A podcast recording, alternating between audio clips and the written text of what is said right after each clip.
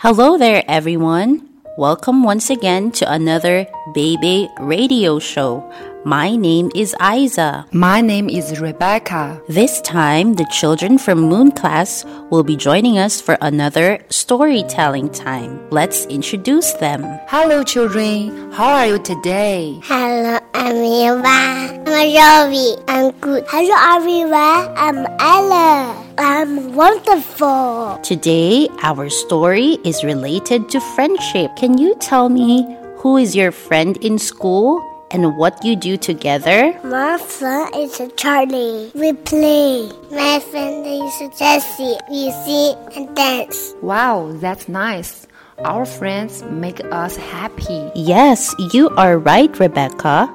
They can brighten our day and make us feel happy all day. Today, let's read a story about a little bear and a little koala who are good friends. Let's find out more about their friendship. Are you ready to read with me? We are ready. If Big can, I can by Beth Shoshan.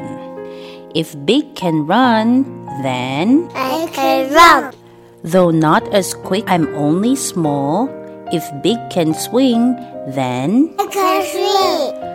as Big swings high into the sky, I'll get there too one day, I'm sure.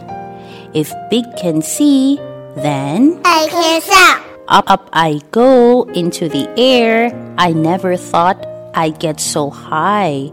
But now that Big is on the ground, how will I get down? If Big can play, then I can play. deep in the sand, Big digs a hole.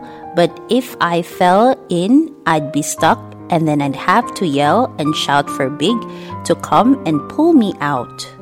But what if Big can't get in places only I can squeeze inside? I'd find the treasures, rule the roast, be number one, and Big would know I'm having fun. If Big could only see how great it is inside my den and all the games I like to play on oceans round the world and spaceships in the sky. Here I can swing into the air, running quick and leaping long and stretch to climb and soaring high into the air and digging deep. But Big's not there. I'm all alone and that's no fun. Whatever Big can and whatever I can, We can together. the end. Children, you did a good job. What a great story. Rebecca, what is the lesson or message of this story? Friendship is being with someone through the ups and downs of your life, and no matter how big or small you are, they accept you for who you are. What a great quote, Rebecca. Now, let's ask our children about our story. Alan, what does Big Bear and Little Koala do? They play together. They swim together. Run together. We are happy together. Good job, children. I hope you can also find a best friend that you can share your happiness with. Now, we don't have enough time. It's time to say goodbye. Goodbye, everyone. I'm Aizza. I'm Rebecca. See you next time.